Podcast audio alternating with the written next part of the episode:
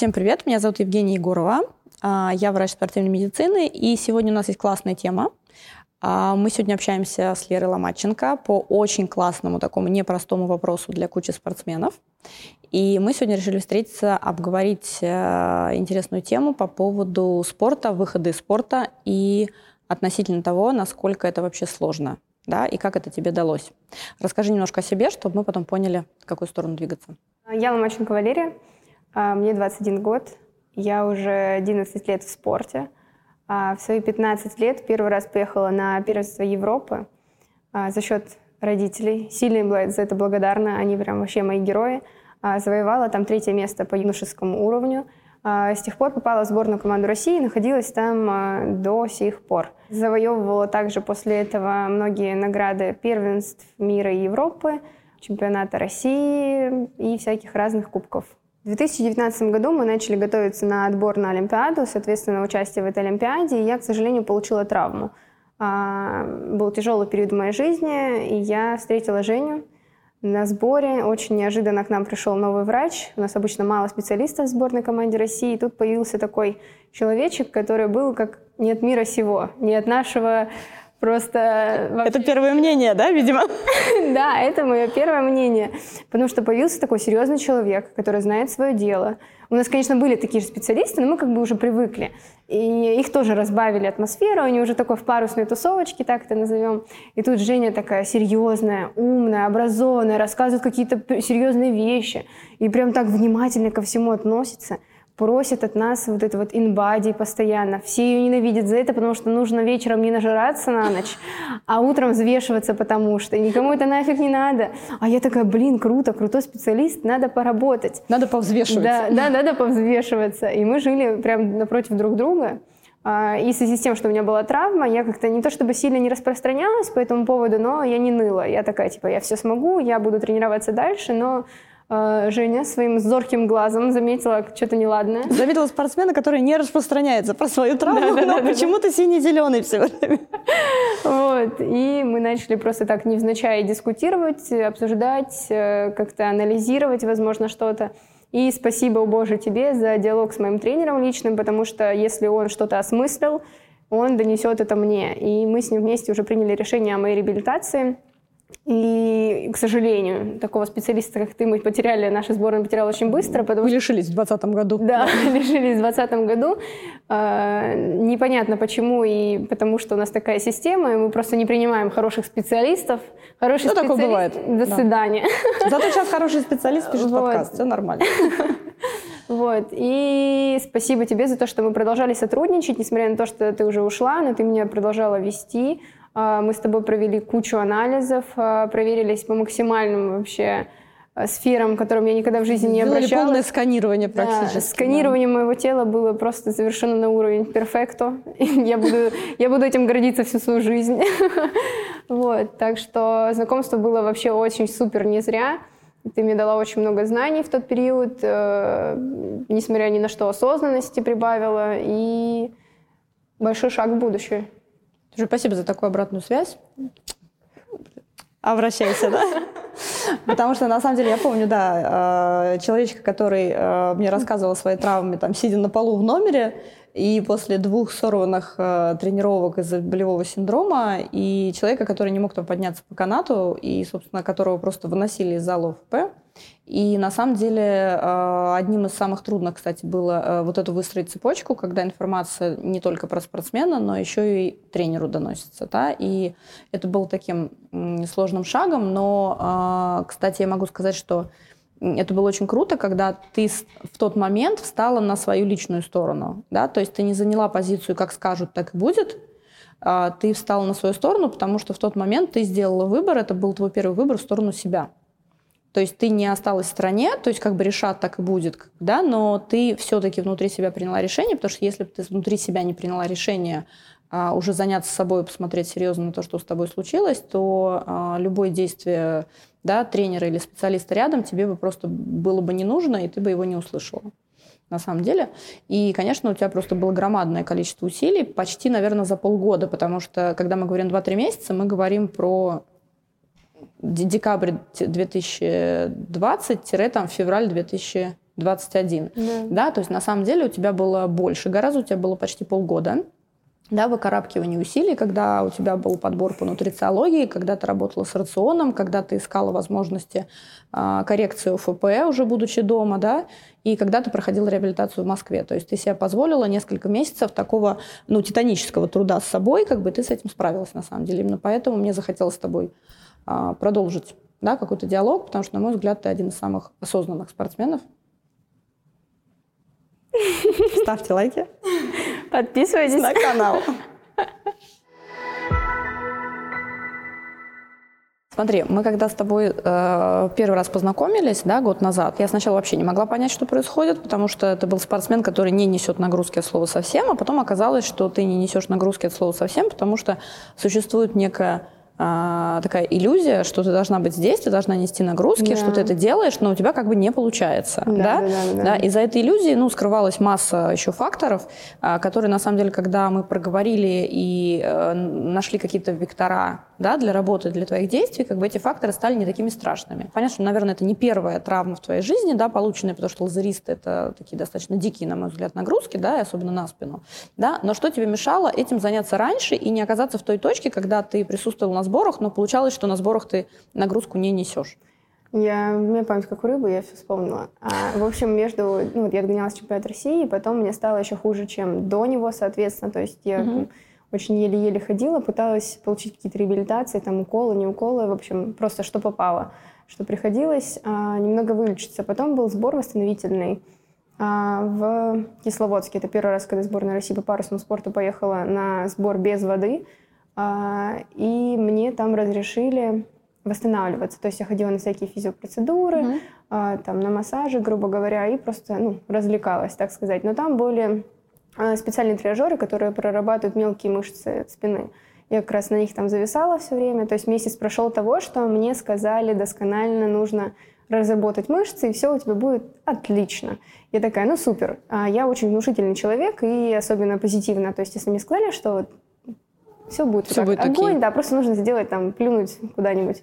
И я вот плевала, плевала, плевала, и в какой-то момент а, осознала, что ну, не проходит спина, а вроде бы уже надо тренироваться и как бы на воду ходить. И вот как раз-таки случился ноябрьский сбор, когда я приехала уже, по идее, восстановленная после там полутора месяцев э, реабилитации, типа реабилитации.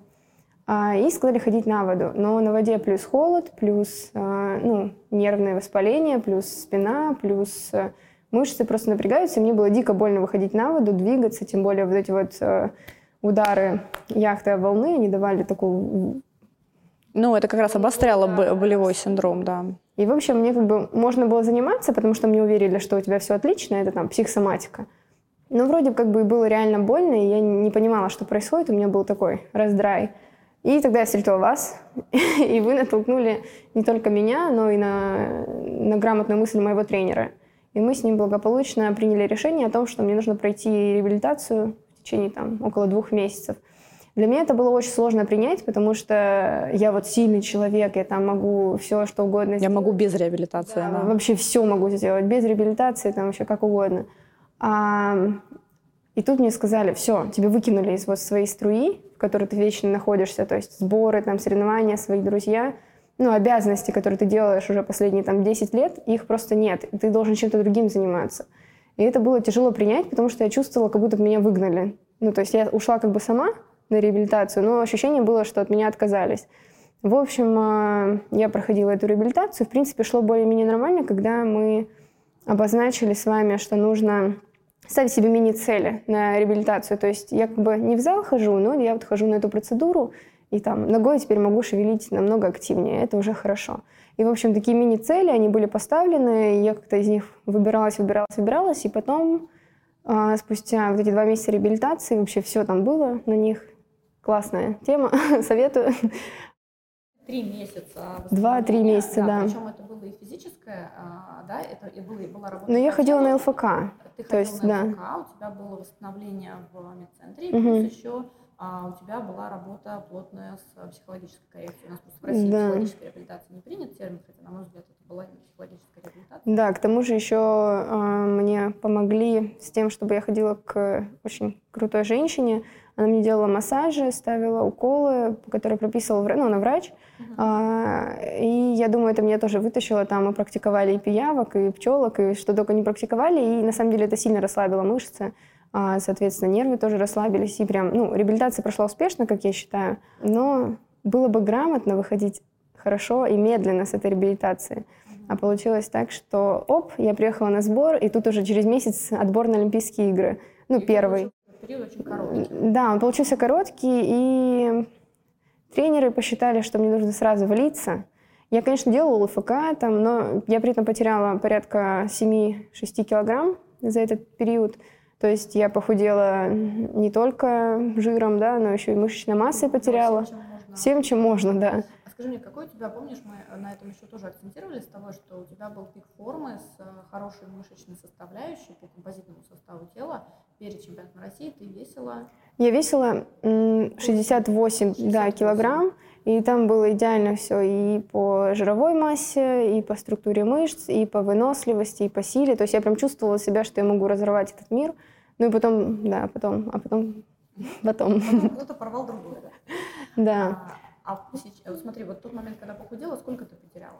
Я весила 60, там, 60 с половиной килограмм. То есть я по факту потеряла, ну, 8 килограмм, ну, плюс-минус там погрешность. Это большая потеря. Это очень большая. Ну, кстати, хочу заметить, что в тот момент, когда я вот работала все время на физику, и я там пахала, набирала вес вечно, а, у меня была хорошая физическая, именно выносливая сила, вообще все было огонь.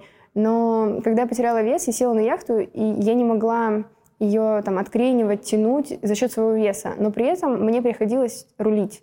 И я прям четко чувствовала, как я каждое движение рулем проделываю, какие движения яхта подо мной проделывает и что я делаю. В общем, это было очень круто, ну, классный experience по поводу того, что ты начал больше чувствовать из-за того, что тебе нехватка веса. Вот. Но ты потом... Да, да, да, приходится вытягивать чем-то другим. Но задача была набрать вес обратно, потому что на регатах, а, на отборах планировалось дутье. А, и мне дали задание ходить по сильному ветру каждый день, там, сломя голову. А, у меня начинала немного побаливать спина, просто психологически от того, что ты ну, не понимаешь, как вот ты быстро переключился там, быстро обратно, вот это немного слома, ломит голову. В общем, мы это прорабатывали с психологом, и как и что, и в какой-то момент я так и не осознала. Мне казалось, что я до сих пор не влилась в эту структуру, что мне нужно куда-то идти, куда-то быстро делать, бежать. Хотя я вроде бы еще не готова. То есть не было обратного щелчка, что ты оп, и готов выйти с реабилитации. Как-то вот у меня с этим было плохо. Вроде азарт есть, вроде регаты, но ты не понимаешь их значения, ты не понимаешь, э, что впереди, что будет. И ты просто на себя ставишь то, что вот ты должен, ты должен. Тебе все говорят, что ты должен, значит, ты должен. И, ну, морально тяжело это единственное пришлось. Ну, осознание того, что ты прям проиграл – Потом осознание того, что не так уж ты сильно этого и хотел, поэтому и проиграл, а, показал очень низкий результат. И вот это вот все на тебя так набросилось, и все набросились, и моральное отсутствие просто какой-либо, какого-либо желания работать дальше, и непонятки, что будет дальше. В общем, какое-то опустошение было долго, долгий период времени. Ну и потом тренер помог быстро расставить приоритеты, там, какие цели дальше, куда идти, к чему стремиться. Ну и как-то так. Я могу дальше переключиться, рассказывать, как прошли две следующие регаты. То есть у нас отбор сборной команды был первый человек, кто поедет на Олимпиаду, он первый номер сборной будет автоматически на следующий год, соответственно, на 22-й. А, а кто выиграет Кубок России и чемпионат России в совокупности, тот uh, будет вторым номером. Ну и так далее по градации.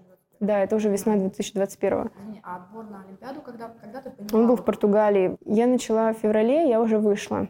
То есть ты была на сборе, на котором должна, должна, должна, но ты была морально, наверное, не готова. А, то есть у тебя был очень да. резкий переход с момента реабилитации на момент тренировок. То есть как будто ты не успела выйти с реабилитации, ты оказалась в той среде, из которой как будто подразумевается ты не выходила. Да, да, да. Я вообще ну, не осознала такой быстрый прыжок с того, что ты немощный, ты ничего не делаешь, ты там ножкой дрыгаешь на реабилитации, грубо говоря. Mm-hmm а потом тебе заставляют э, сразу... Ну, тело перестраивается, да. оно, оно, оно в другом совершенно режиме метаболизма. Учитывая, что сил меньше, вес меньше, приходилось работать, и я ловила кучу мини-травм, так их назовем, то есть воспаление там руки, что ты не можешь пальцем двигать, потому что перенапряглась она. мышца или, я не знаю, что, или просто растяжение какого-то, или коленки начали ныть. Да, тело просто отвергало вообще любую нагрузку такой степени. И каждый раз я ловилась на том, что опять что-то болит, но если я сейчас пойду к врачу или к тренеру и скажу, что у меня опять что-то болит, это как бы такой звоночек, что как, как будто бы не должна. Да, у тебя вот отбор уже скоро, Олимпиада. Да, да, да. Вот. И чувство того, что ты вечно кому-то должен и не имеешь права сказать действительно, что ты чувствуешь, и морально, и физически, это прям отвергало мое сердце, мою душу и мое тело. тело да. тело да. Слушай, вот по поводу ты должна, давай мы немножко с тобой вернемся, вот к, помнишь, к тем вопросам, которые мы обсуждали, когда а, вот вообще в, спортсмен все время оказывается под давлением вот этого того, что ты должен, да, а я могу сказать из ситуации не спортсмена, да, как бы, что мне вообще непонятно, то есть видимо, спорт это ты должен так гореть спортом, что постоянно повышать свой результат, да, и ты должен видеть цели. Ну, это понятно любому человеку, потому что когда ты говорил даже про вот эти маленькие да, небольшие цели, которые были расписаны, да, вот на плане реабилитации, тебе было спокойнее, ты, ты понимала, куда ты идешь в этом mm-hmm. случае, да. То есть спортсмен, который заключает там а, контракт, не знаю, с собой, с тренером, с федерацией, с кем-то еще на работу либо 4 э, года цикл олимпийский, либо 8 лет, если это там, да, мир, Олимпиада, это тоже определенный план, да. И вот в этом плане сколько для тебя хочу, а сколько должен, да, то есть у тебя чаще случалось что, и на самом деле я понимаю, что для тебя такая, ну, болезненная точка, что вот это, оно тебе, наверное, из того, что я слышу, ощущение, что это один из факторов, который заставил тебя задуматься, да, что ты вообще должна и вообще хочешь ли здесь находиться.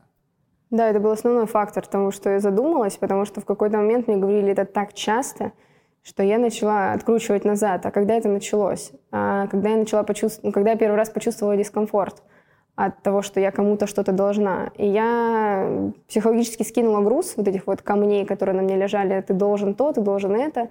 А, и я осознала, что, наверное, меня так изначально воспитывали. А, ну, и родители там, ты должен там, съесть морковку, да, ты должен убраться в комнате. Ну, как бы не, спонтанно просто, да.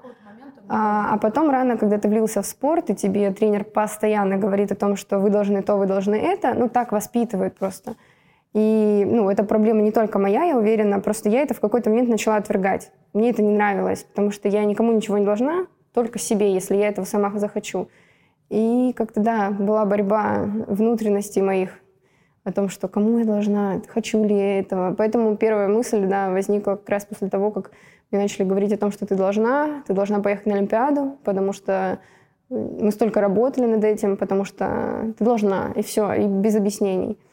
Ну и, конечно, я была не в восторге от такой системы, но то, что всем спортсменам постоянно об этом говорят, ты должен, ну, не знаю, мы живем в такой системе, мне кажется. Существуют э, юношеские категории спортсменов, ну, то есть э, в нашем случае это Ю-19 и Ю-21. И в какой-то момент ты заканчиваешь эту карьеру, так сказать, юного спортсмена и переходишь в олимпизм. И очень, мне лично это очень тяжело далось, потому что я считаю, есть две категории спортсменов, которые сразу переключаются и вливаются вот в то общество. А некоторые вот с такими большими глазами стоят вместе на старте с самыми там лидерами, олимпийскими чемпионами и боятся их. Понимаю, да, и вот у меня произошло именно так, потому что я вроде бы лидер вот в своем флоту, и все здорово, и все хорошо. Я еще пропустила один год из-за этого ковида. У меня был последний год в Ю-21. На предыдущем чемпионате мира, ну, первенстве мира я заняла второе место, и тут у меня был шанс как бы выиграть, то есть, ну, грубо говоря, действующим лидером стать. А в этот год отменили все соревнования, это был 2020, я получила травму сразу после всей отмены. А, и вот, вот я уже должна влиться, и, получается, и травма наложилась, и то, что не было последнего года моих реализаций возможностей. И я сразу должна гоняться с олимпийскими лидерами, и я просто ну, в какой-то момент поняла, что я их боюсь, и мне, ну, как бы страшно. Я не ощущаю себя лидером здесь и сейчас, что психологически ты сразу не выиграешь. И очень тяжело было преодолеть эту как бы, проблему от того, что ты просто не знаешь, как тебе действовать. Ты как бы умеешь быть лидером, то есть там выбирать какие-то определенные действия, движения, и ты не умеешь быть аутсайдером из-за того, что ты как бы, ну, грубо говоря, ходил все время в топе, а тут ты не знаешь, как себя вести, если ты не первый идешь. То есть это очень тяжело. Я с этим не могла свыкнуться. И психология, когда тебе начали говорить, когда ты еще не вышел даже из юношеского уровня, и ты как бы ликуешь от того, что ты там выиграл тут, выиграл там, мама там будет гордиться с папой, ну как бы все здорово и отлично – а тут тебе сразу говорят, так, Лера, забей вот тут вот на эту Ю, никому они не нужны, эти юношеские регаты.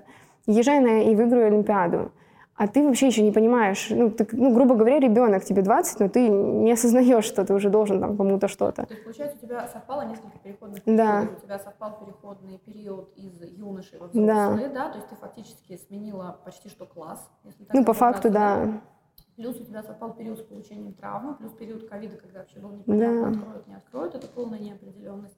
И плюс, я так понимаю, ну, с точки зрения психологии, здесь еще добавился момент, когда тебе вдруг перещелкивают, говорят, так, забудь все, чему ты училась, у тебя происходит момент обесценивания. Обесценивания. Да, и говорят, смотри, вот здесь на самом деле круто. И ты такая там уже обесценила, а здесь ты еще не поняла, что круто, потому что здесь ты оказалась не в первом, я так понимаю, даже не в золотом флоте. Да, да, да, да. да? И как бы вот эти вот несколько периодов у тебя в результате закрутились в такую тугую-тугую, да, там, не знаю, как это назвать, пружину, спираль, да, из которой, в принципе, тебе пришлось выбираться. Да, это верно. Меня прям паутинку замотало хорошо. А, пришлось выбираться из этого всего. И вот, как вы говорите, обесценивание. У нас по факту все время так было. А, тренер, я помню, мне однажды сказал, что ты как, ну вот заняла медаль, ты встанешь на пьедестал, тебе похлопают, ты послушаешь там гимн. Как только ты вот спустила свою ножку с пьедестала, ты уже никто, и звать тебя никак, и тебе нужно готовиться к новому старту. И мне очень тяжело было в какой-то момент преодолеть вот эту вот мысль, я ее запомнила, то есть, значит, она мне важна, и мне было тяжело перебороть ее с точки зрения важна не цель, а путь. И как бы, когда мы каждый раз стремимся к тому, что там, вот, выиграть золото, ты приезжаешь, его выигрываешь, и дальше ты такой... А что делать дальше? А что, да. И приходится ставить вот эти вот новые цели, цели, цели, как раз такие типа степ-бай-степ, я не знаю, как сказать, но э, в какой-то момент ты просто понимаешь, что так вот смотришь назад, и ты такой, да я же никто, ну по факту. Ну, ну стояла там на этом пьедестале и на том, но а что толку? И, и вот дальше ты не понимаешь, куда бежать. Ты как бы никто, но пришел в Олимпийский флот, где ты должен выигрывать, тебе все так говорят. И... Это продолжен. Да, пришел, должен. Получается, ожидания здесь не твои, а чужие. То да. Есть, ты пришел с, не, с, вообще с непонятными ожиданиями. И потому что я не знала, чего ожидать, а мне просто обозначили, что ты должен. И в принципе, опять же, я внушаемый человек, я в это поверила и стремилась, но организм не обманешь, так говорится когда в голове у тебя запутано, и ты как бы просто решил это отложить в дальний список и закинуть куда-нибудь там подальше в мозг, оно все равно откладывается у тебя, и рано или поздно оно выпрыгнуло. Вот так и случилось. И когда я начинала ну, психологически отрабатывать вот это все, кому я там что должна, я осознала, что как раз-таки в 2020 году, когда все начали петь о том, что вот Олимпиада скоро, а, в 19 даже, наверное, в 20 да, уже должна была быть, да. И вот начались, мне 19 лет было, то есть э, начали петь о том, что я должна на Олимпиаду, а я не знала, ну как бы понятно, что все хотят Олимпиаду, там классно, классно, родители посмотрят э, тебя по телевизору, грубо говоря, но как таковой цели, а зачем я туда еду, а что мне нужно от этого соревнования, опыт, выиграть, ну ты как бы сомневаешься в себе, ты не уверен, то есть вот это вот все накладывается на одно, и ты понимаешь, что как будто бы ты не хочешь.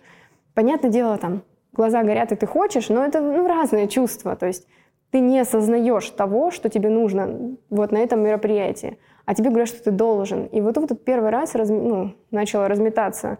Ты должен, и я хочу. часть, которая говорила, да, я как любой да, да, да, да. хочу, я должен, от меня ждут, я поеду впереди Олимпиада, ну там и дальше по райдер-листку. И да. была часть, которая начала сомневаться. А я просто не то чтобы сомневаться, я не знала что это такое и, и зачем это оно нужно. Такая, которая сомневалась, потому что не понимала. Да, непонимание абсолютно, да. И, ну, собственно, так и произошло, когда я приехала на последний отбор.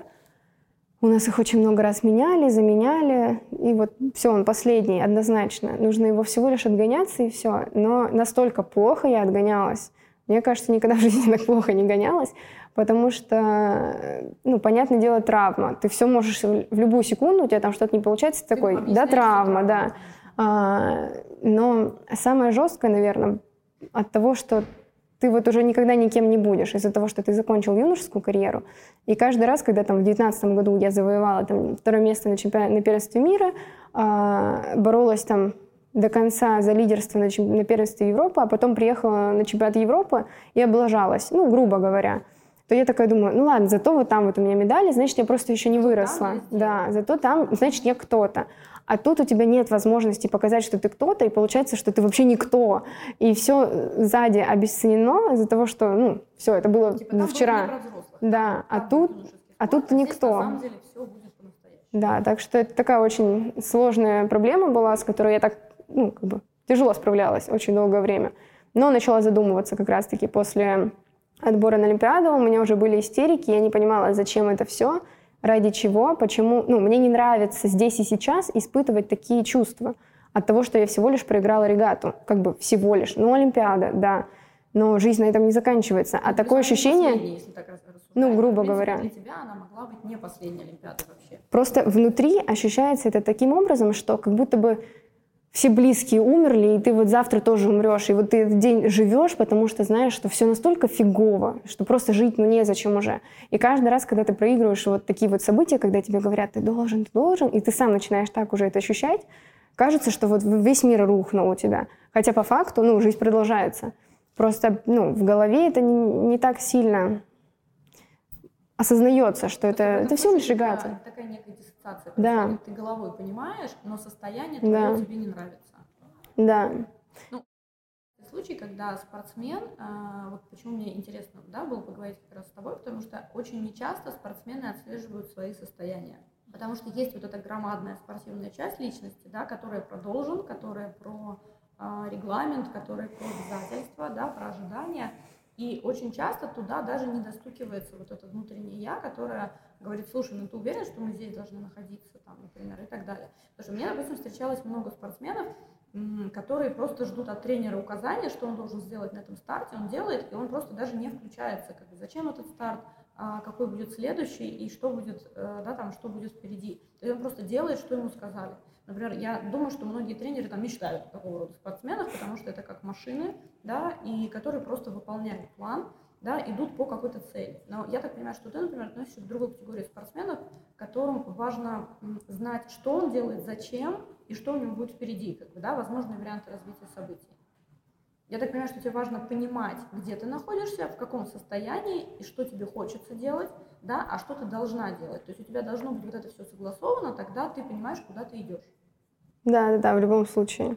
Потому что, ну, ранее ты, ну, очень было много регат, там, когда ты проиграл, допустим, с третьего места или там с первого упал и не завоевал медаль, и тебе кажется, что все, жизнь кончена, но на самом деле, ну, ты как бы поплакал, как любой истеричный ребенок, а, и все, завтра ты такой, да, все хорошо уже, следующая регата, и как-то не сильно воспринимаешь это.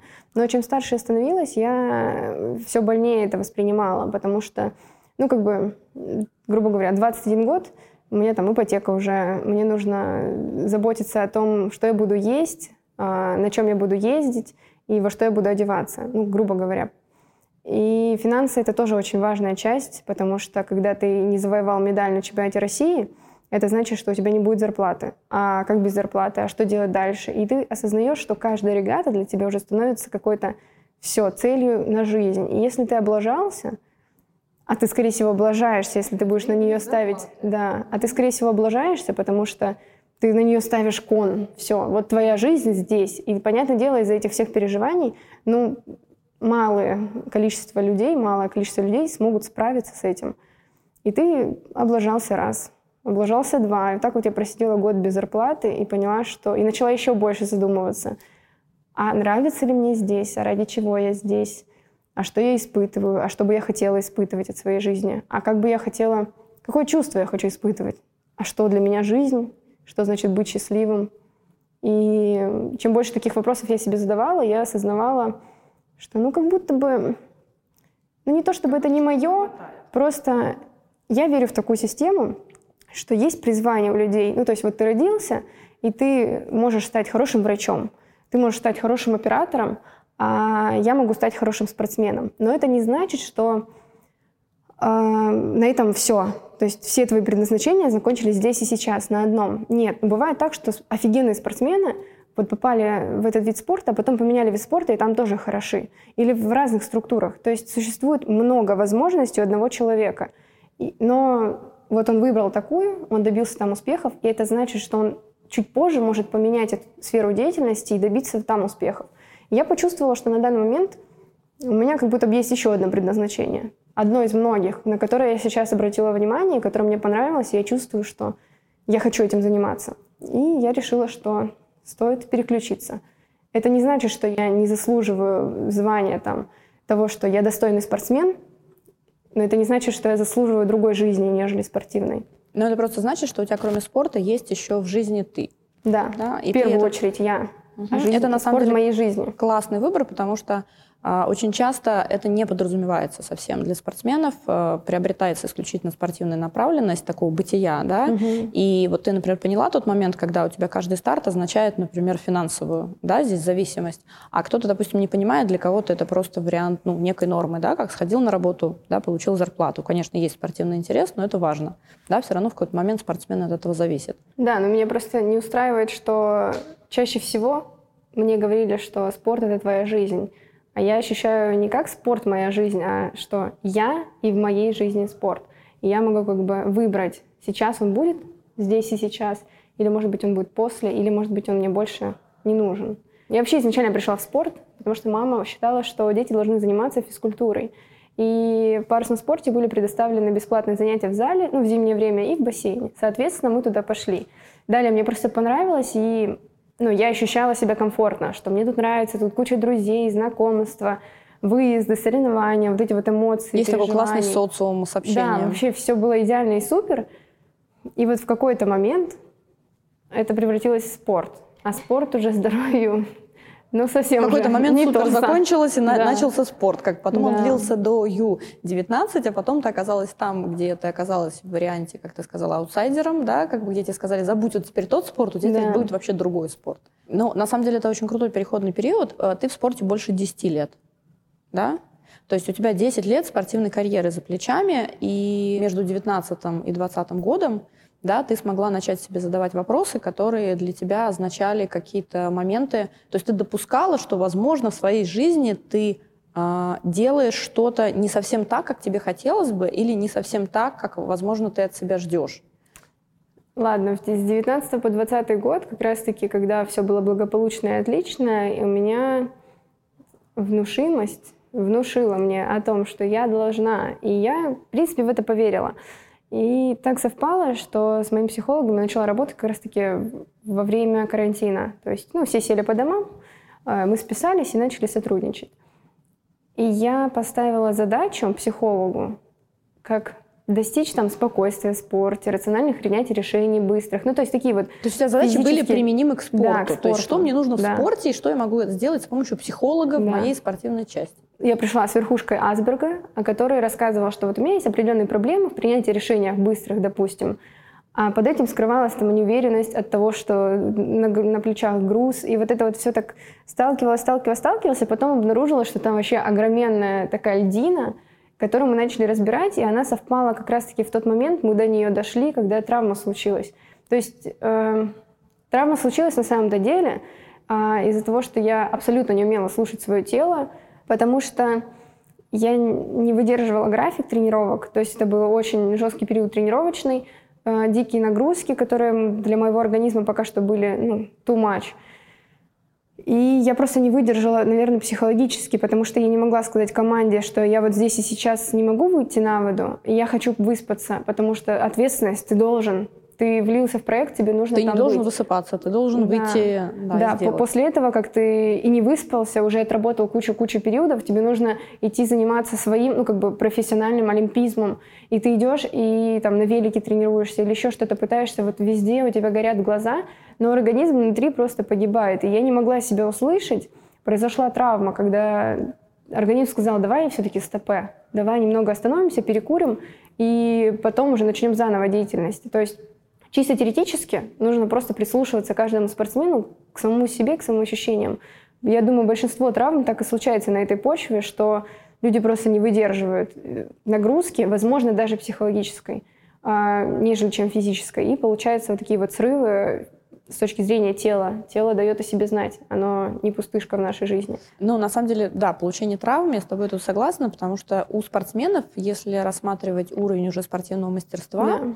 то получить травму, это, этому всегда предшествуют какие-то факторы. То есть э, есть, допустим, масса семинаров, спортивных врачей, физиотерапевтах, э, и на семинарах рассматриваются там профилактика, например, там, травм в командных видах спорта, да, ну, то есть она может касаться каких-то орг-вопросов, да, она может касаться хорошего уровня разминки, все это знают уже и так далее, но с точки зрения э, вообще психологии в спорте, например, э, спортсмену важен контакт с собой, да, он, то есть ты должна понимать, где ты находишься в данный момент, да, в каком контакте ты со своими эмоциями, в каком контакте ты с телом, что у тебя происходит вокруг тебя, одновременно, что у тебя там, ну, в твоем виде спорта там с матчастью происходит, да, и ты должна понимать, там, ага, сегодня, например, я там не выспался, значит, это будет как бы как следствие, да, там, либо я не вытяну полностью тренировку, либо в какой-то момент мне по, там, понадобится передышка, либо ты, например, корректируешь себе, допустим, прием спортпита, да, в, в том же да, варианте. И вообще многие тренировки э, начинаются с того, что когда спрашивают, как ты себя чувствуешь. Я как врач ненавижу этот вопрос, потому что когда задаешь его пациенту, часть пациентов говорят либо нормально, либо как все. То есть ощущение, что они сообщают о ком-то другом, сидящем рядом. Вот. Но на самом деле для спортсмена это очень важный вопрос, потому что это обратная связь, например, тренеру для того, чтобы скорректировать график тренировки. Да? И для того, чтобы понять, что ты сегодня сможешь сделать, и ты будешь эффективен, а что ты сегодня не сможешь сделать. Да, поэтому на самом деле с тобой полностью согласна, что в основном травмы это ну, либо травматичный период, это уровень психосоматики, который уже угу. начал потихонечку да, там, стучаться да. тебе, да, если ты себя не слышишь. Либо ты получаешь травму тогда, когда ты не услышал, что уже ты можешь ее получить. Как бы. То есть уже все, самосохранение да. не сработало. Вот. Но выкарабкиваться из травмы, и ты на своем опыте это поняла, что когда ты получаешь травму, и когда ты получаешь ее на фоне не слышания себя, то у тебя, по сути, вышло... То есть если у тебя травма была в августе, а на первую регату ты зашла в феврале, нет, на, на, первую, на первый сбор ты зашла в феврале. Сентябре. В сентябре у меня был чемпионат России сразу сентя... после травмы. А, да, но у тебя была травма в угу. августе. Чемпионат России, он просто ее усугубил. Фактически ты получила повторную травму. Ну, если так разобраться, то это повторное травмирование, угу. да, если так. И после этого у тебя ушло, смотри, сентябрь, октябрь, ноябрь, декабрь, январь, февраль. Февраль был пер первый сбор это было 6 месяцев, и только на седьмом месяце ты зашла на регаты, да. Да, на отборы, да, и ты там не показала результата. То есть фактически тебе понадобилось 6 месяцев, после которых, опять же, их не хватило по факту. Ну, их не хватило с точки зрения э, грамотности тренера, тренерского состава. Ничего не хочу сказать против них, каждый делает свою работу, но проблема в том, что, наверное, я не продолжила слушать себя. То есть я такая, все, надо, идем, пашем. И когда были вот эти вот микротравмы, когда болит рука, болит нога, мне было уже все равно. Как бы, возможно, мне нужно было сообщать об этом, а возможно, если бы я сообщила, ничего бы не поменялось. Никто не знает, как ну да, могло быть. наклонение мы тут да. не учитываем. Но суть произошла в том, что я пришла и резко влилась. И организм mm-hmm. мой тоже не воспринял это, типа, чего, давай, помедленней. И ну, вот это опять несостыковка, угу. как должно быть и как ты делаешь на самом деле, потому что ты думаешь, что все хотят от тебя такого, и не ты знаешь, делаешь то, чего что, ты хочешь. Да, что деле. хотят другие. Да, вот этот вот треугольник образовавшийся, он, конечно, очень сильно помешал. Ну, так оно и вышло. Ну, смотри, сейчас э, на самом деле затронулась такая очень важная тема, а, да, которую я прям обожаю, это тема осознанности. Но осознанность не которая сейчас, да, у всех ну, завязла в зубах в Инстаграме, да, а осознанность такая прям вот такая вот прям конкретная, вот то, что мы понимаем, да, и то, что у тебя появилось. То есть если бы, по сути, ты говоришь о том, что если бы у тебя были раньше вот эти появления ноток осознанности, да, и контакта с собой, с эмоциями, с телом, ты бы услышала себя раньше, и, возможно, ну, то есть мы сейчас можем что предполагать, что, возможно, у тебя период реабилитации начался бы раньше, да, возможно, у тебя мягче проходил бы и дольше период реабилитации, возможно, ты по-другому зашла бы, например, да, в регаты. Возможно, ты бы приняла а, важное для себя решение о том, что ты заканчиваешь как бы, да, ломиться в сторону Олимпийских игр, да, и пытаться выполнить чьи-то чужие ожидания и там, да, невыполнимый план раньше, чем ты несколько раз, как ты говоришь, облажалась. Mm-hmm. Да? То есть, возможно, опять же, это сослагательное наклонение, но а, вот очень важная точка, когда ты в первый раз начала себя слышать, это то, когда у тебя был 19-й, да, 20 год был ковид, ты первый раз начала слышать и хотя бы задавать вопросы, ты пыталась что-то поменять э, в своей э, спортивной жизни, но ты уже начала слышать по поводу того, что у тебя не все гладко, да, ты уже хотя бы начала решать эти проблемы. А потом дальше у тебя начало становиться постепенно, на мой взгляд, знаешь, как там, ветка, когда, знаешь, связь сотовая такая mm-hmm, набирается, да, да, палочки, то у тебя должно, начало становиться все большей степени осознанности, да, и если ты периодически, например, включалась в себя, то ты себя слышала. Если ты выключалась в ту реальность, где от тебя всего ждали, и ты должна, то в этом случае до осознанности э, у тебя доступа не было. Да, очень тяжело было гармонировать вместе со всем этим. То есть ты в какой-то момент либо гиперосознанный, либо наоборот вообще выключаешь осознанность и не понимаешь опять, что происходит, и просто делаешь как на автомате. И потом опять гипер. И вот серединка у меня никогда, по-моему, не было. Угу. Но это тоже опыт выдерживания такого, да, потому что если ты а, постоянно, да, укладываешься в крайнее положение, то от среднего такого, да, гармоничного да. состояния достичь сложно, потому что у тебя на это было фактически только два года. Да, когда ты начала прислушиваться к себе. Очень много проговорили с тобой про твой опыт, и за последние почти два-два с половиной года у тебя много чего случилось, но одна из таких основных точек, которые волнуют любого спортсмена, что делать, когда ты получаешь травму, да? И ты говорила про то, что ты себя ощущала а, после того, как ты ушла на реабилитацию, да? Ты ощущала себя вот этой без принадлежности, ты ощущала себя за бортом, выключенной, и тебе было вообще непонятно, там, вернешься, не вернешься, но твое состояние очень сильно отличалось от того, что происходит обычно в твоей жизни спортивной, да, то есть ты оказалась в другом контексте, в другом ритме, в другом режиме, да, вообще сна, отдыха и так далее, и у тебя отсутствовали твои привычные тяжелые достаточно нагрузки. Если бы ты сейчас а, давала бы совет кому-то а, младшему, кому-то оказавшемуся в такой же ситуации, да, любому спортсмену, который либо боится травмы, либо получил травму, сейчас вынужден, да, быть выключен из физических нагрузок, на что бы ты, а, ну не то что совет, на чем бы ты попробовала, э, да, посоветовать сконцентрироваться? Ну, в первую очередь, это грамотного специалиста вокруг себя, потому что это может быть тренер, может быть мама или любой человек, который будет поддерживать, потому что мне кажется, ну, мне не хватило поддержки в этот момент а со стороны тренера, со стороны, может быть, еще кого-то. Ну, как бы я обижаюсь на тренера в этой ситуации. А, возможно, нельзя так говорить, но мне было больно от того, как меня отвергнули в какой-то момент. Понятное дело, потом он переварил ситуацию, каждый человек имеет право. Всем на, нужно там, свое да, время. Всем нужно да. свое время, да. Но я, конечно, оскорбилась на первую реакцию. Далее у меня была поддержка и понимание, и ну, работа с вами, она тоже сопровождалась тем, что мой тренер меня поддержал и на это тоже натолкнул. То есть он очень грамотный специалист. Но на первую, конечно, первый этот момент меня оскорбил, когда от меня, грубо говоря, отказались, сказали, что ну, твои проблемы. Вот. А, найти поддержку первым делом. Вторым, наверное, делом а, структуризировать будущие планы. То есть, когда тебя вышибает, не делать вид, что все нормально. И продолжать там ездить на сборы со всей командой, типа, аля, я здесь. Но каждый раз, когда все идут на тренировку полноценную, а ты остаешься в номере или делаешь какую-то фигню, а, ты понимаешь, что ты как будто ниже обществом. Просто тебя понижают по рангу, понижают, понижают, mm-hmm. и, и люди как будто тебя перестают уважать.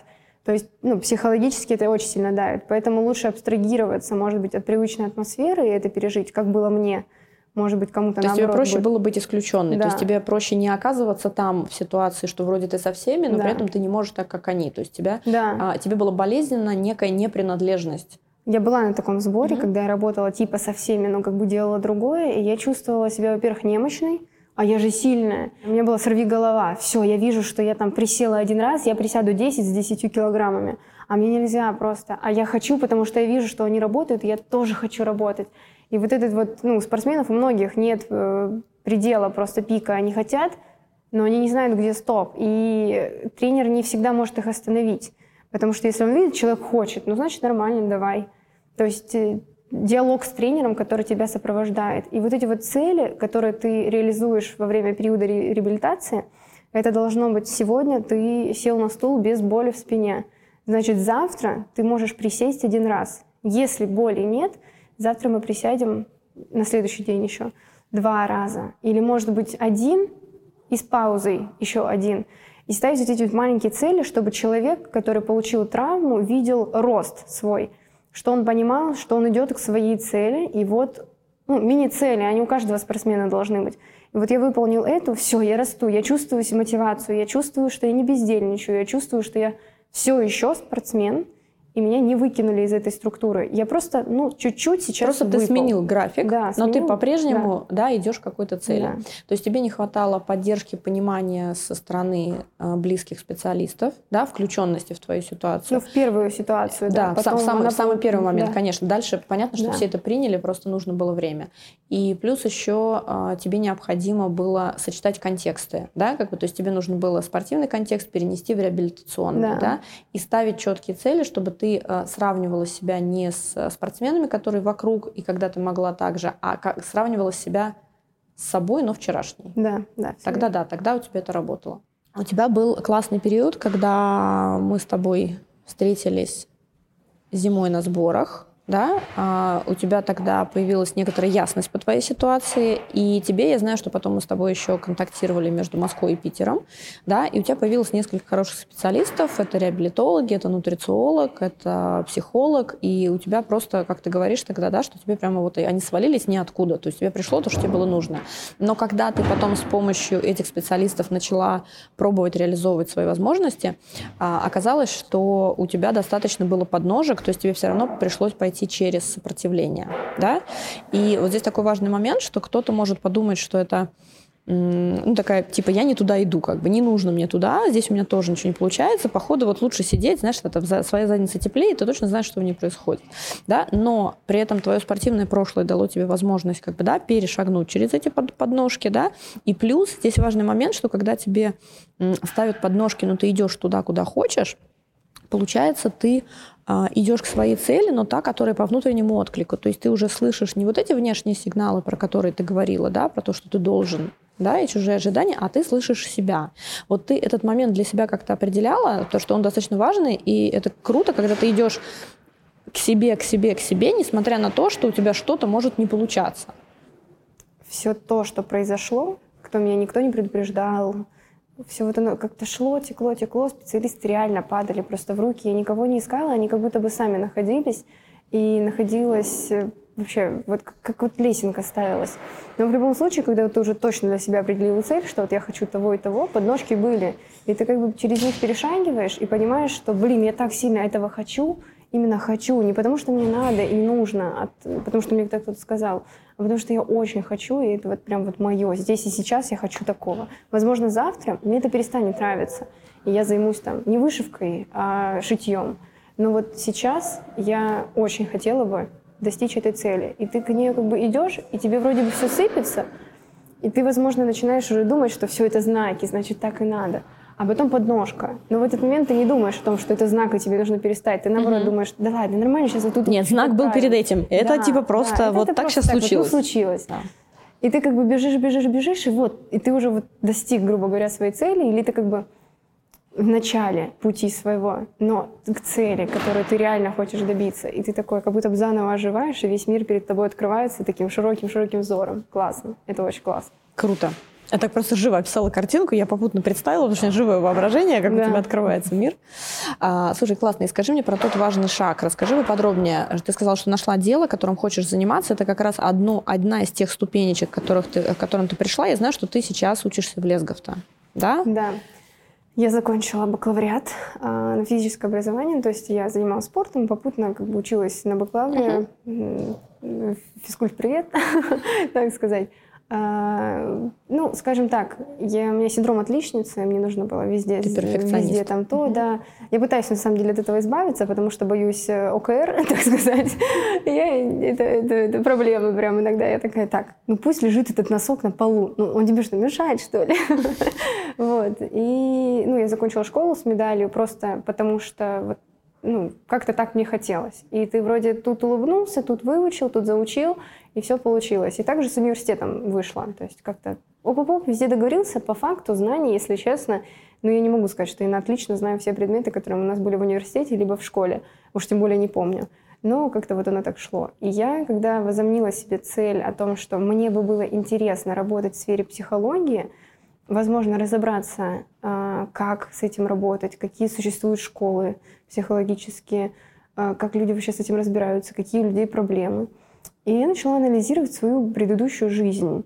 И у меня очень большой круг общения, то есть разных городов, куча друзей и знакомых по парусному спорту и не только.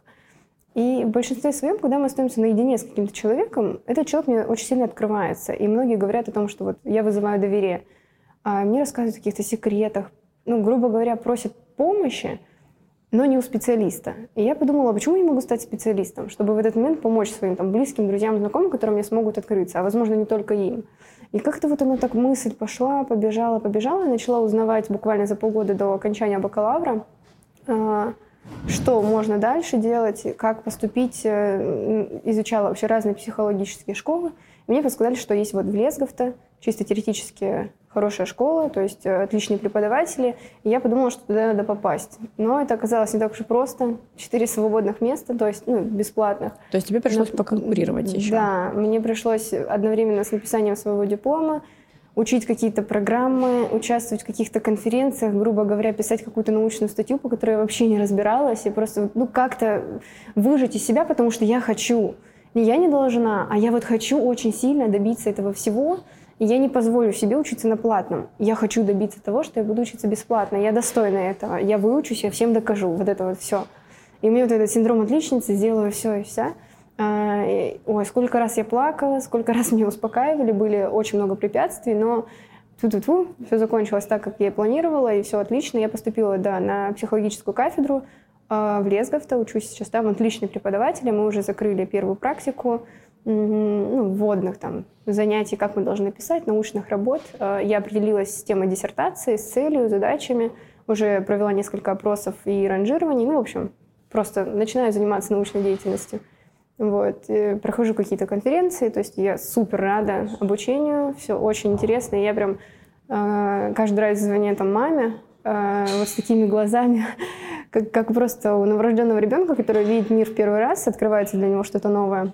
Он внимает прям все, каждое тактильное движение. То есть ты сейчас такая как звук. губка впитываешь новую да, информацию, да, да. новое, Я новое прям ощущение. вообще в восторге. То есть, ну, можно так сказать, когда ты чего-то действительно хочешь или тебе это нужно, информация прилетает. Просто важно в том, что заметишь ты ее или нет. И также вот было с специалистами, я уверена, что так и было. То есть много могло упасть специалистов там, два года назад, но я бы это просто не заметила, потому что мне это было не нужно на тот момент. А вот в этом году, в эту пору, так сказать, оно мне все пригодилось, я это все забрала себе, вот так вот обняла и использовала. Ну, вопрос, да, когда ты готов принять да, информацию, да, да, потому да, что да. я уверена, что если бы тебе там года 4-5 э, назад кто-нибудь сказал о том, что будешь учиться в Лесговто и уже после физкультурного факультета, да, уже на другую специальность, ты или покрутил пальцем у виска, либо сказала, да. ребята, вы что вообще, у меня, собственно, да, другие да, планы. Да.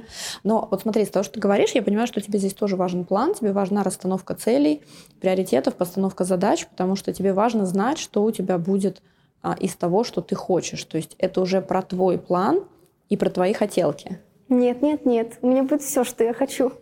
А, ты, в принципе, себя не ограничиваешь. Да, ну нет, насчет спортивной mm-hmm. вот этой вот э, семечки в тебе, когда да. ты действуешь по плану и живешь как-то закономерно. Это да, это правда. То есть на данный момент я уже выстроила, ну, грубо говоря, мне нужно закрывать финансовую проблему своей жизни, там, ну, есть, кушать. Это важно, взять, взять ответственность за себя и за свои деньги, да. Да, ты уже нашел вариант, где ты будешь зарабатывать эти деньги для того, чтобы реализовывать то, для, ну, путь, вот путь, ставить себе путь, чтобы он был комфортным для достижения цели. На данный момент цель закончить университет и идти дальше как бы по этой стопе работать. На данный момент появляются какие-то такие небольшие проекты, работы уже с психологической темой, возможно, просто обсуждение, возможно, работа с какими-то инструментами или просто диалог с человеком, и это тоже ты познаешь, вот впитываешь как губка, и вот все вот складывается таким путем, как будто бы тебе, не знаю, хлебом вот так вот как уточки насыпали, и ты по нему идешь, и ты такой, кряк, как уточка по хлебу. Круто, да.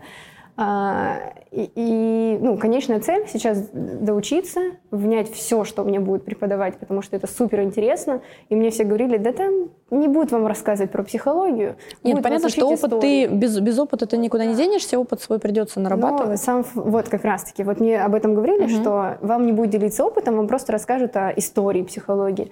Ну вот даже сейчас у нас преподаватель очень крутая, она рассказывает и примеры из своей терапии, и примеры, как она сейчас терапирует э, ну, пациентов. И вообще очень круто рассказывает. И каждое слово ты внимаешь такой, да, вот это вот, вот это важно, вот то важно. И у тебя отклики на это. Да, отклики. Вот каждый раз, когда ты получаешь отклик на что-то, ты такой, я в том месте, где я должен быть сейчас. Еще раз такое подтверждение, что ты да. там, где ты хотел быть.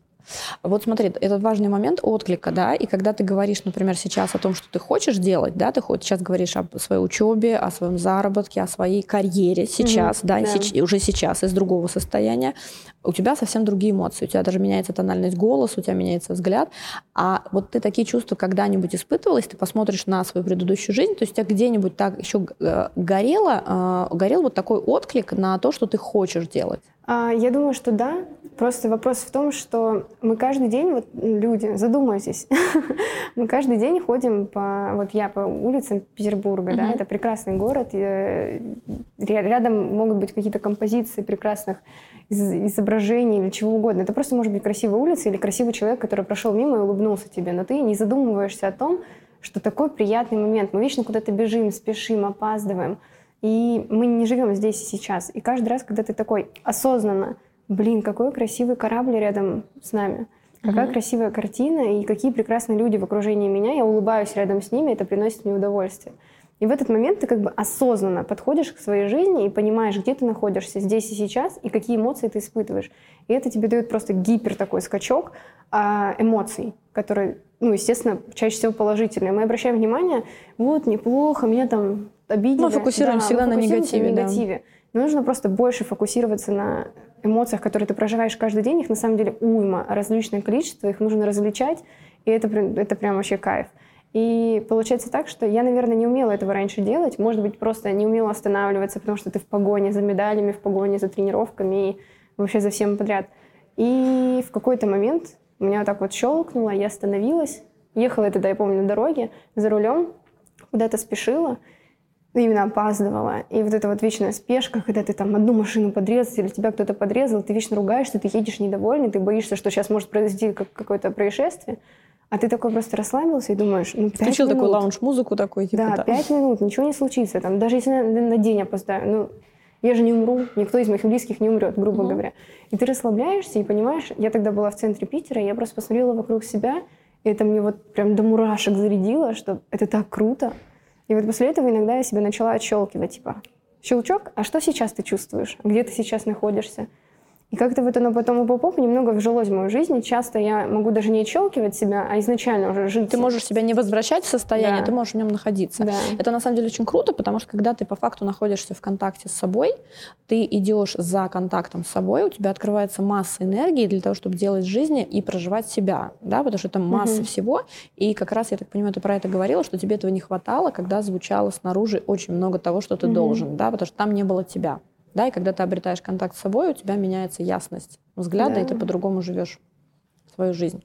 У меня еще такой а, интимный вопрос. Скажи, пожалуйста, у тебя вот тот, да, тот момент перехода, а, были ли какие-нибудь страхи? Ну, потому что у тебя несколько было, а, да, в течение последних двух лет, да, моментов тебя что-то триггерило? Да. А, вообще человек — это социальное существо, то есть э, понятно, что в инстинктах самосохранения идет и размножение — это первыми двумя как бы, важными вещами.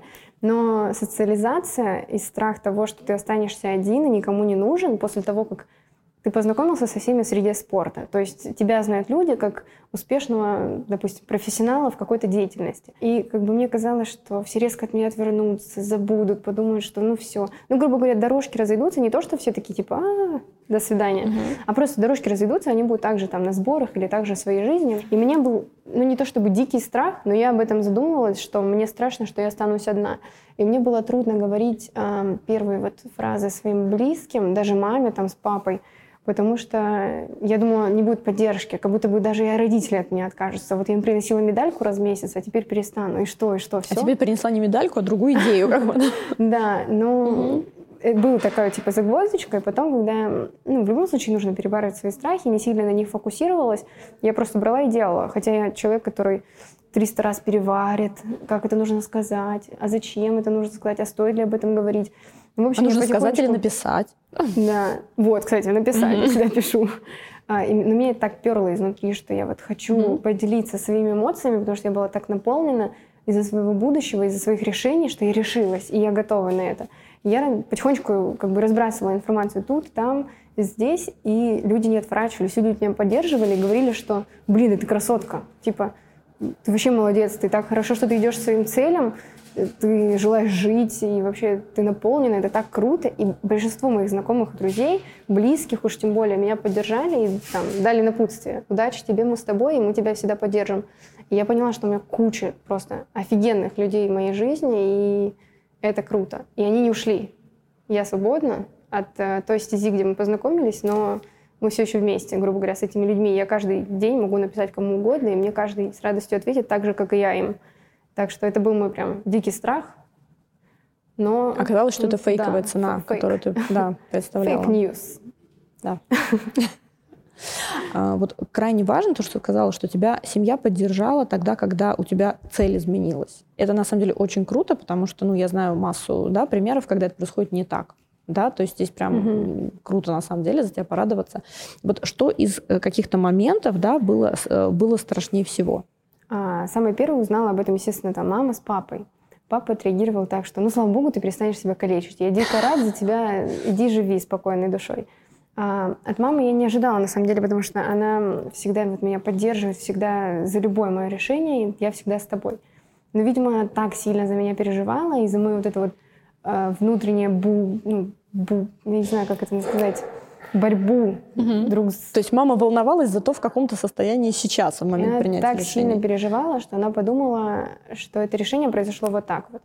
И она боялась, что я пожалею об этом. А, она думала, что да. это необдуманное решение, да. что ты не да. пребывала какое-то Потому время что, в этом я же говорю, я сначала 300 раз обдумаю, а потом как бы реализую это. Мама такая, она обдумала вот только думала, 200 раз. Да, да, да. А я думала, думала, думала и не знала, как подойти, как об этом сообщить. И вот сказала, я уже это пережила, все, я с этим готова, я уже сказала вам, это сто процентов. А мама переживала и говорила, ну ты еще типа передумаешь. И вот мне это немного обижало, потому что немного поддержки не хватило.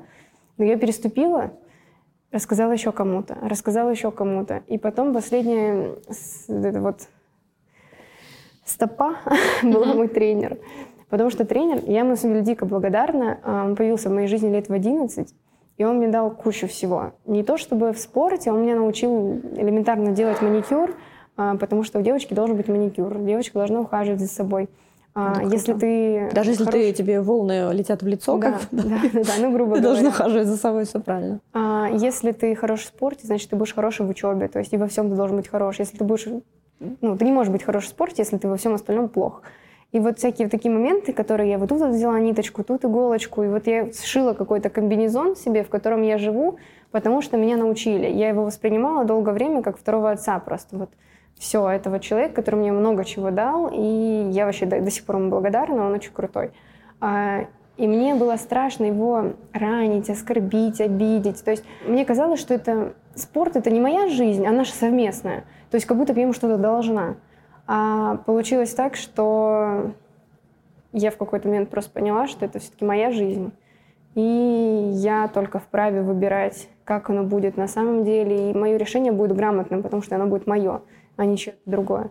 И, ну, конечно, сил потратила очень много для того, чтобы собраться и поговорить. Я очень долго с этим тянула, что жалею об этом, надо было сразу.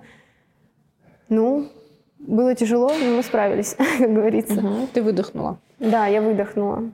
Здорово, потому что я вижу, как ты смотришь лекции, потому что даже тогда, когда мы прерываем запись да, как бы ты кидаешься к телефону, и как у тебя горят глаза. Вот, а еще я знаю, что у тебя был дедлайн, то есть мы когда назначали, да, день встречи, ты сказал, все, значит, у меня дедлайн, значит, я должна почистить хвосты, как бы, да, и ты, собственно, сейчас не в ситуации, что я еще там собираюсь сказать пятерым людям, важным для меня, да, да? то есть ты уже, а, ну, это не про сжечь мосты, это про то, что озвучить собственное решение. А когда да. ты озвучиваешь собственное решение, важно, чтобы решение было внутри тебя, да, то есть ты не просто сказал, а ты сначала решил, потом сказал, это две угу. огромные разницы. Да. Это круто, что ты сумела оказаться в той точке, когда ты не просто решил, но ты еще довел это дело практически до конца, и у тебя новая ступень. Да. В какой-то момент, вот после того, как меня тронуло, прям очень сильно тронуло, тронули слова тренера после травмы непосредственно. То есть я позвонила и сказала, так невзначай, говорю, так и так, я ходить не могу, я лежачая. Uh-huh. А он ну, отреагировал таким образом, что ну, а что ты будешь делать с этим? Я с психологом прям прорабатывала тему того, как мне отойти от того, что тренер — это не мой папа, и вот когда ты говоришь про разрыв, то, что в 12 да, лет ты перестала быть с родителями да. по факту, так оно и произошло, но очень тяжело внутреннего родителя своего вытащить Конечно. из себя. Потому что когда у тебя по факту нет родителя, потому что физически просто ну, больно быть без родителей, так сказать, организм воспринимает, вот тебе в детстве говорили, ешь кашу. Да. И ты такой, ну а тебе родители уже так не говорят, тебе уже 20. И ты, да, ты а ты здесь помнишь кашу. про ешь кашу, конечно. А ты помнишь это, и ты каждый день как бы воспроизводишь свои вот эти вот родительские качества самому себе. И я прям долгое время прорабатывала, что удалить вот это вот отцовское и материнское У тебя проекция чувство. была, да. Как да, и я вот знаю, как они себя ведут, в такой определенной ситуации, mm-hmm. я знаю, что они мне скажут. И я веду себя, как будто бы они мне сказали, что делать. И я от этого прям... Ты ну, уже, поп- я уже повторяющийся паттерн, да, Да. потому что если есть что-то повторяющееся, надо смотреть, что там под ним всегда. Да, да, да, да. Да, это очень чувствительная тема для спортсменов, потому что это вот то, что мы с тобой в перерыве говорили, что, возможно, какие-то виды спорта, они для более осознанного возраста, да. Мгм. То есть, если ты в осознанности уже зашел в спорт, то ты не наделаешь кучу ошибок, и, возможно, ты еще свою карьеру сохранишь, да. Да. Потому что когда ты заходишь в спорт, и у тебя начинаются перестановки. Этот у тебя папа, этот у тебя мама, это у тебя семья, как бы, да. То есть, получается, ты делаешь некую фейковую. По-другому ты не можешь, потому что тебе, у тебя есть пустота, которую ты заполняешь, да. Мгм. Но ты не можешь по-другому, потому что э, родители тоже не знают, как с тобой быть, потому что ты отсутствуешь там 200 дней из, 100 из 365 дома. Но вот эта смена резкая контекста, она действительно, возможно, не может быть по-другому, но мы в поп- попытке вот этой пустоты без родителей, да, без их присутствия, мы заполняем какими-то личностями, да, потому что спортсмен это, например, там тренер, женщина или мужчина, да, тут гендерность определяет еще, Мгм. да. У кого-то, кто, например, там командировочный, там, да, начальник или еще кто-то, так, такой есть не только в спорте, да, но в спорте это выраженная точка, потому что вот эта травма, которая замалчивается несколько лет, да, спортивную карьеру, ну, особенно когда это с юношеского спорта до взрослого, да, и когда ты потом выходишь из спорта, либо получаешь травму, то травму физическую какую-то, да, и у тебя возникает пауза, то момент э, отсутствия родителей, вот эта психотравма с ними не до конца сепарации, потому что не было контакта, какая сепарация, да, э, на тебя, получается, наваливается, да, и поэтому вот та боль, про которую ты говоришь, это из-за того, что произошла, да, проекция и подмена. На самом деле для спортсменов это очень такой чувствительный момент, мало кто с ним готов обсуждать вообще, потому что, ну, либо это не понимают, либо это замалчивают, но это на самом деле такие фиксационные точки, потому что ты понимаешь, что все это время ты был в спорте, вот когда ты говоришь, что спорт это как жизнь, да, то есть ты в спорте, а не спорт в тебе, да, то есть ты когда был в спорте, ты выбираешь, получается, что есть какая-то цена, да, и вот если эта цена слишком завышена, да, то у тебя получается потеря очень серьезная, как бы, да, потому что вот этот баланс, то, что мы с тобой говорили про поддержку семьи, на самом деле его надо иметь как в балансе, да, Да. а не как в неком выборе, который от безысходности, типа, ну если я выбрал это, значит у меня будет так, да, потому что на самом деле это очень такие моменты, вот э, я рада, что ты на это откликнулась, потому что это прям не только психологическая, это почти физическая боль, поэтому да. я сразу сказала, что у тебя был такой чудовищный в плане объемный опыт работы с собой, это на самом деле круто, что ты сейчас можешь об этом говорить, этим делиться, потому что для многих спортсменов, почему я да, захотела с тобой поговорить, сделал запись, для многих спортсменов, либо которые заходят в спорт, либо которые выходят из спорта, да, либо которые еще находятся в спорте, эти вопросы часто страшно задать самому. Да, и от, от- от них приходится э, вообще отмахиваться, да, потому что иначе ты не, не будешь нести ту нагрузку, которую ты должен нести. Мгм. Да, и вот эта вот цена такая, как бы, да, с балансированием, периодически на это просто не смотрят. Вспомнила историю. А, Первый сбор в Сочи, мне там 12 лет, а, ну, один из первых сборов, ладно, не буду врать, так уж и быть. А, Ну, сбор, то есть это база. Это А прям федеральная есть- база уже, да, страшно, база, да. все, все официально. Ну, не то чтобы нас не выпускают оттуда, но там есть как бы сауны, все оздоровительные центры, са- сам их клуб, то есть мы не выходим никуда. Шведский стол, то есть нас кормят, мы там уже живем, все, мы оттуда по факту не выходим а, без надобности. А, и мы сходили на воду, это было холодно, то есть и каждый раз мы вечером, вечером, может быть, не каждый день, ну там раз в два-три дня мы ходим в сауну. А я договаривалась с мамой созваниваться каждый вечер и сообщать ей о том, что у меня все хорошо, я жива, здорова, и никто Я в там, сауне. да. Да. А я не перезвонила, потому что я была в сауне. И я прибежала домой вот с такими глазами, что мне мама звонила в 8, а я только в 9 ей отвечу сейчас. Звоню и говорю, мам, да не переживай, я в сауне была. В какой сауне? Ну там, и начинаю перечислять имена тренерского состава. А у нее вот такие вот Конечно. глаза, потому что она не знает еще имен. И она подумала, что я просто в 12 лет пошла в Сочи с какими-то мужиками в сауну. Типа, я там была, там был Иван, Ива- Иван Иванович, Петр Петрович, да. Да, и Мама потом мы, конечно, напугала. до сих пор смеемся с этой темы, но мама переживала. Класс. Вот так вот родители с э, непониманием и непредставлением, да, с Да. кем ребенок уехал, прикольно. Ну да, родители у меня не из спорта. Они вообще, ну как бы так только волейболчик поиграть день в школе на переменке, типа такого. Ну, то есть ты в этом плане, наверное, может Да. быть даже везунчик. Потому что Мгм. есть родители из спорта, которые не дают уйти. Ну, там выбора почти у семьи не остается. Ну, скорее всего, это с большим скандалом всегда происходит. Вот так. Это происходит, когда реально да, человек хочет. когда уже просто все большим, понимают, да. что у него такое здоровье и такое случилось, Да. что он никак. Да, да, да, да, да. Вот, но просто там изначально, когда семья и сама вся из спорта, изначально ставится пунктом номер один вопрос реализации, типа, может он пойдет в спорт, как угу. да, то есть там почти у ребенка нет э, до какого-то момента выбора. Да, да, да. да, да потому что он идет в спорт, потому что там все связи про спорт, все навыки про спорт, и все, чем ты можешь поделиться, это спортом, да, да поэтому да. сначала номер один спорт, поэтому здесь как раз может быть ты такой фартовый человек, такой типа родители не из спорта. А еще я рада, что родилась в России, а, потому что в Европе и в каких-нибудь других странах невозможно реализовать ту подготовку и тот спортивный путь, который был у меня в жизни. Но там все платно, потому что. А да, там коммерческие я школу, контракты. Я понравилась тренеру как спортсмен. Я показала какой-то навык, который он во мне заметил. Uh-huh. Мы начали его развивать. Я показала первый результат, второй, третий, высший. И мы вот так вот росли вместе. И как бы вот только одну поездку мне родители по факту оплатили полностью как раз-таки первый, первое первенство Европы. А более мы не сильно вкладывались в этот спорт. То есть не то, чтобы я там купила себе яхту или еще что-то. И благодаря этому я очень рада. То есть, что в другой бы стране не реализовалась моя жизнь такая, как у меня произошло здесь. Так что спасибо, Россия. Круто. Нет, классно, что не обесцениваешь, потому что, да, это очень важный вопрос, не обесценивание себя и не обесценивание того, где ты родился и чего ты достиг. Потому да. что ты как раз смотришь сейчас на то, что у тебя получилось, и понимаешь, что та, кем ты стала, ты бы не стала, например, где-то в другом месте. Да. Да, потому что все сложилось так, потому что ты именно здесь. Да. Как минимум те здорово. знания, которые у меня сейчас в голове, только благодаря тому, какая, какая жизнь у меня была. И какая она Круто. сейчас. Да. Смотри, у нас, а, когда мы с тобой в ноябре на сборе встретились, после этого, то есть это был твой такой крайний сбор угу. в 2020 году, и после этого ты уже уехала после периода реабилитации на регаты. Угу. И у тебя и со мной была связь, и с некоторыми специалистами вот эти три месяца дистанционная, да? И, допустим, это было как раз после э, периода ковида, да, года, когда все были переведены на онлайн-связь, но у нас, скорее всего, была с тобой безысходность, потому что я в это время работала на сборах, а ты уже была mm-hmm. на курсе реабилитации. И вот такое сопровождение, тебе, тебе было комфортно, некомфортно, тебе было бы проще офлайн, или для тебя больше, конечно, необходимость присутствия рядом?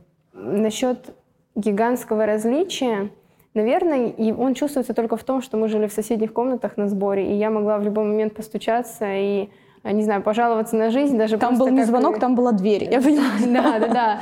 Там было как бы такое все здесь и сейчас. Ну, как бы в любом случае тактильные как бы, ощущения, там, взгляд, э, он тоже иногда нужен и приятен, но, короче, я не чувствовала себя скованно от того, что мы общались. Наоборот, мне кажется, а, можно прийти раз в день, встретиться с человеком там в Москве, но это так сложно сделать. Или ну, сейчас на... это архисложно. Да, да, это просто невозможно. А так, это просто две минуты, ты задался вопросом, тебе ответили. Ты здесь задался вопросом, я помню, в какой-то момент а, я жутко запереживала по какому-то поводу, и я такая, Женя, расскажи мне. И вот эта поддержка, какая бы она ни была дистанционная или онлайн, она была, и это было, ну, как бы, самое важное в тот момент. А, и с многими специалистами так и происходило. То есть тренер по ФП у меня всегда была работа, мне пишут задания, я оцениваю сама свое физическое состояние от 0 до 10. А, мы обговариваем что-то, иногда созваниваемся, иногда списываемся. Если нужен отчет, я снимаю видео себя, выполнение упражнений и тому подобное. И мы как бы это обсуждаем. Также, в принципе, ну, ничем не хуже, чем офлайн. Я довольна вообще каждым днем работы, потому что я получила огромное просто количество знаний, постоянных ответов, постоянных консультаций. Не было такого, что я задаю вопрос, а ты, я не знаю. Возможно, даже если ты не знала, ты пошла сразу искать. Но... Я пошла быстро да, нарыла и стала знать. Но ответы всегда были, поддержка всегда была. Это вообще самое важное, мне кажется. Неважно, как это онлайн или офлайн. Спасибо. А, на самом деле я могу сказать, что по онлайну, вот у меня есть опыт работы примерно последние три года, да, сочетание офлайна и онлайна со спортсменами.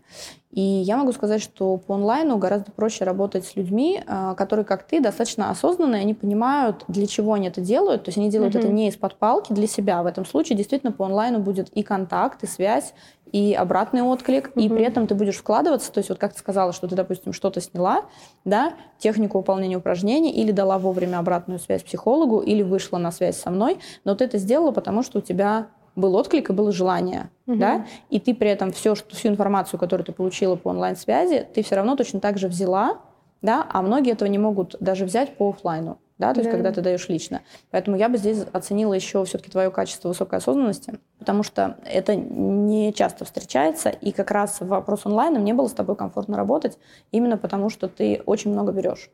Да, вот есть а, такие, кто там, знаешь, там услышал край муха и унес больше, чем, знаешь, там клиент напрямую. Мгм. Вот, поэтому с тобой было действительно приятно работать. Ну, супер, спасибо, Спасибо. мне тоже. А, Лет, спасибо большое, что уделил время. Было классно пообщаться. И вообще у нас очень легко сложилась встреча. И была классная энергия. Мы как это в поле и в кадре подняли энергию достаточно. Была классная информация. И спасибо большое за обратную связь, потому что редко от кого услышишь, э, ну, такие не то что откровения, но честное признание, да, времени, которое у тебя было в жизни, и честное признание об определенных выводах, и плюс еще Мне было интересно с тобой пообщаться именно в тот период, когда у тебя происходят большие трансформации, у тебя много новых целей, и ты этим живешь, и ты просто прям поймала действительно, вот как мы сегодня говорили про осознанность, про контакт с собой. Спасибо большое за обратную связь. И вам спасибо за очень классного врача в моей жизни. Да не, просто хорошего человека, ну правда. Иногда не хватает личности, с которыми хочется обсудить что-то интересное по факту, а не просто так посмеясь. Это может быть и диалог через смех, и диалог реально серьезный, но самое главное, очень продуктивный, интересный, и это очень круто. Так что вам Спасибо. тоже спасибо большое. Класс.